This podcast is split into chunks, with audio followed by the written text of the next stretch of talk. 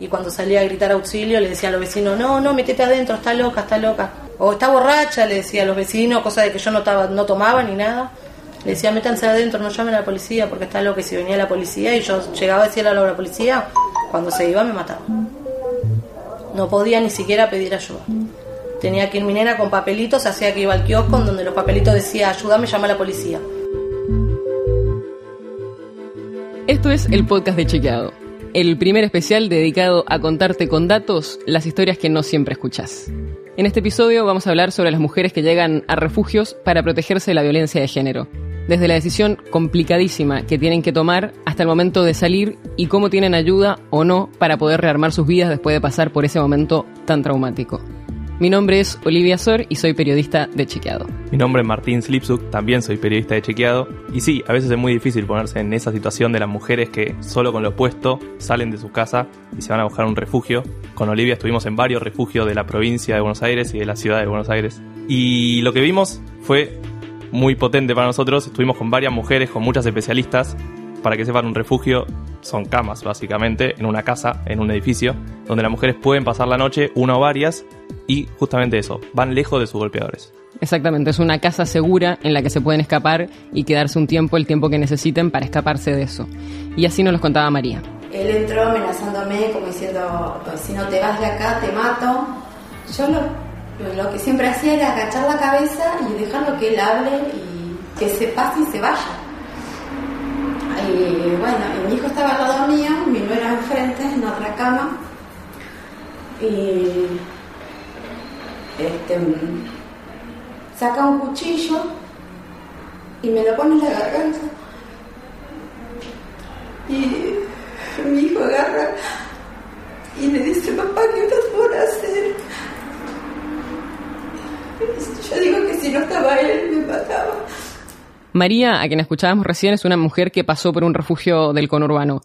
Incluso cuando las mujeres toman esa decisión, que es tan difícil, toman esa determinación de dejar a su agresor, de escaparse en ese momento, no siempre es fácil llegar al refugio mismo.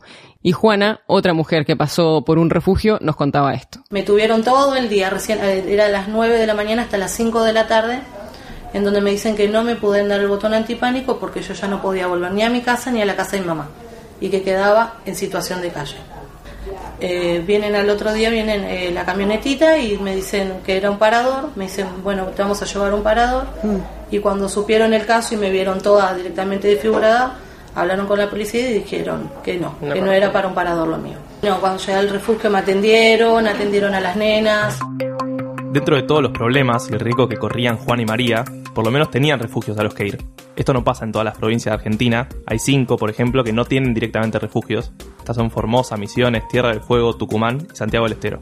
Estos datos surgen del Instituto Nacional de las Mujeres y que es el organismo nacional que vela para que se termine la violencia de género en el país. Claro, y ellos desarrollaron un plan, dijeron que iban a construir refugios ¿Cuántos iban a construir? Bueno, el plan es entre 2017 y 2019 y planeaban construir 36 refugios. Una buena noticia que se construyan nuevos refugios. Sí, el tema no es tan bueno porque se construyeron solo 9. Hay varios que ya venían de la gestión anterior y hay algunos que todavía ni se inauguraron. O sea, de esos 9, algunos ya venían en proceso de construcción y muchos todavía no se inauguraron, o algunos por lo menos todavía ni siquiera están inaugurados. También planifican a futuro la construcción de algunos nuevos, pero solo tres. Estos son en Junín, en La Plata y en Quilmes, todos en provincia de Buenos Aires. Todos municipios gobernados por Cambiemos. Todos municipios gobernados por Cambiemos, pero todavía no están terminados. Están solo planificados. Así es. Igual te faltan otros 24. Entre los 9 más los 3 que están planificados, todavía te faltarían 24 para llegar a los 36 que el gobierno piensa eran los que faltaban, a los que había planificado eh, para suplir la faltante de refugios que consideraba que había. Lo que te dicen es que probablemente lo que hagan es reacondicionar lugares, refaccionar espacios que hoy están dedicados a otra cosa para transformarlos en refugios. Sí, y como decíamos, la situación cambia mucho, depende en qué provincia te encontrás. Nosotros estuvimos en refugios de la ciudad y de la provincia de Buenos Aires. En la ciudad, por ejemplo, hay 153 lugares disponibles para que mujeres con sus hijos vayan a dormir. Lugares quiere decir camas, 153 camas. 153 plazas. Y esto varía, por ejemplo, en la provincia de Buenos Aires. En la provincia de Buenos Aires, 135 municipios y solo 40 tienen refugios. ¿Y en los casos de los refugios puedes ir con tus hijos? Puedes ir con tus hijos o con tus hijas. El tema es que si los hijos son varones y son mayores de 14 años, no pueden entrar en la ciudad de Buenos Aires. Y es muy importante tener un lugar donde ir, donde poder dormir, pero también tienen otra función los refugios para ayudarte a salir adelante. Por ejemplo, muchas veces las mujeres llegan sin nada con lo que pudieron sacar en el momento y necesitan bastante ayuda. Tengo una sola hermana, pero también tenía sus problemas con su marido y, y bueno, otro lugar no tengo. Estoy sola. Eh, me fui a la, al colegio a traerla, la sé por mi casa, le digo, poné tu mochila, alguna ropa, le digo, vamos. Sí, tengo a ella y el nene que tenía en ese tiempo 15. Así que bueno, me la seguí aguantando hasta que vine acá y bueno, las chicas me ayudaron, hicimos todos los trámites. Claro, tienen que empezar de cero, conseguir todo de nuevo. Y muchas veces en el refugio les dan desde ropa, documentos nuevos y otras cosas que necesitan en ese momento y después les ayudan con cosas un poco más a largo plazo. La justicia a veces puede ser un laberinto para las mujeres que están en esa situación, que tienen que ir a declarar varias veces, que tienen que seguir distintas causas y las ayudan con abogados especializados en eso, las ayudan también con psicólogos, muchas veces las relaciones con sus hijos incluso quedan muy dañadas por la relación misma que tenían con el agresor y necesitan recomponer ese vínculo y necesitan ayudas ellas mismas psicológica para salir adelante. Cuando me trajeron para acá sí me sentía rara, iba al kiosco y estaba perseguida, miraba para todos lados, mucho miedo, una mano en todo, hay mucha eh, ayuda, digamos, querés hablar, te escuchan, las psicólogas, las operadoras, están en todo momento acompañándote, no te dejan un segundo sola, mucho acompañamiento. Y eh, también la situación de que yo tenía miedo de salir a la calle tenía mucho miedo de encontrarme en una esquina, de salir, yo tampoco, es como que no quería salir, ya era mi casa el refugio. Lo primero no me hallaba, es como que me quería ir, pero si me iba a mi casa iba a ser peor. Este, pero con los talleres y con la psicóloga acá es como que después me tranquilicé y con las chicas de nos repartíamos las tareas o hace el baño yo eh, caliento el té para los chicos, nos levantamos, hacemos tostadas o algo y, y se te pasan los días, ¿no? Y hice muchas amigas porque con todas este, nos llevábamos bien. Y los procesos pueden variar mucho. El tiempo que las mujeres pasan en el refugio depende de cada caso. Por ejemplo, hablamos con una mujer que nos comentaba que estuvo 25 días en un refugio y esto fue principalmente porque cuando la policía iba a la casa y quería echar al marido, el marido se escapaba porque había alguien en el barrio que le avisaba que estaba viniendo la policía a sacarlo de su casa. Casos como este hay un montón, cambia mucho según cada refugio y cada, la seguridad que tiene cada refugio. Claro, y de lo que necesita cada mujer y de lo que cómo se siente cómoda. Además, los refugios, hay refugios que son totalmente secretos, justamente para que los agresores no sepan dónde están las mujeres y no puedan herirlas y no puedan dañarlas.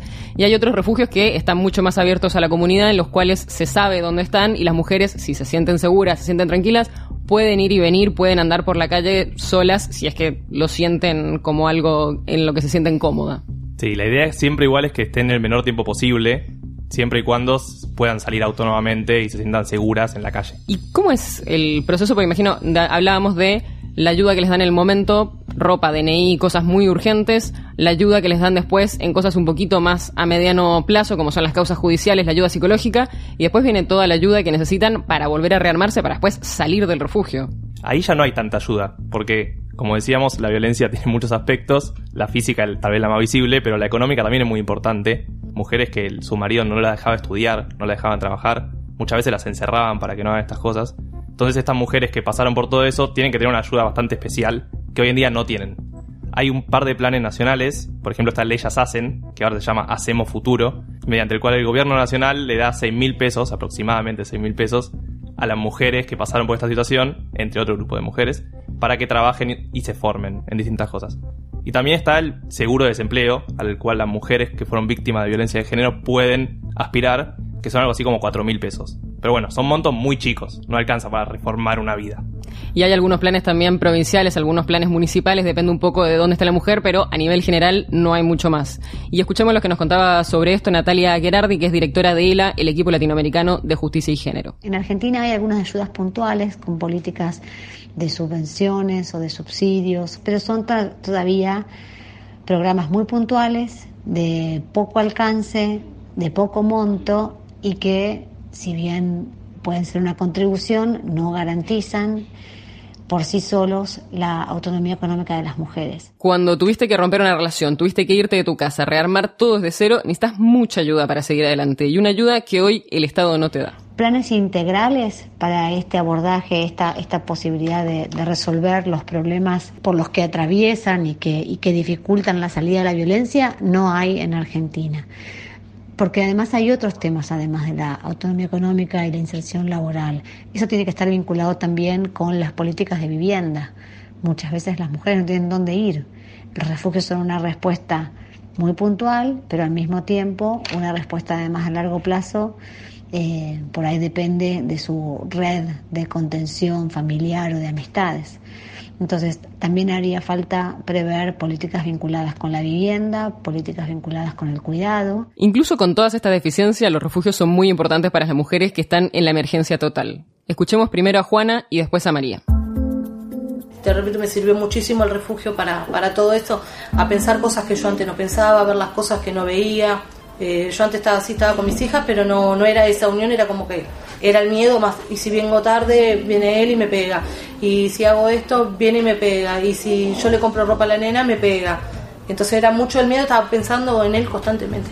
A mí me, me ayudó mucho, y más estar en la calle, este, porque en la calle no podía, tenía que estar así, mirando para todos lados. Le digo, ahora yo puedo salir a todos lados, voy a buscar a mi nieto al jardín y estoy tranquila, hago los cursos que quiero, si me gusta o no me gusta, lo hago. Y, así que estoy bien. Los nombres de las mujeres que presentamos en este episodio no son sus nombres reales, fueron cambiados por cuestiones de seguridad. Si sos víctima de violencia o conoces a alguien que puede hacerlo, llama al 144. Es gratis y funciona las 24 horas, te pueden dar consejo y asesoramiento. Si te gustó este episodio, suscríbete al podcast de Chequeado en Spotify, Apple Podcast, Google Podcast y en todas las apps de podcast. Entra a chequeado.com y seguinos en todas las redes, ahí somos arroba chequeado. Entra al sitio para ver esta nota y muchas más con toda la información. El podcast de Chequeado es una producción de Chequeado junto a Posta Radio del Futuro. Yo soy Olivia Sor Yo soy Martín Silipsuk. y nos escuchamos en la próxima.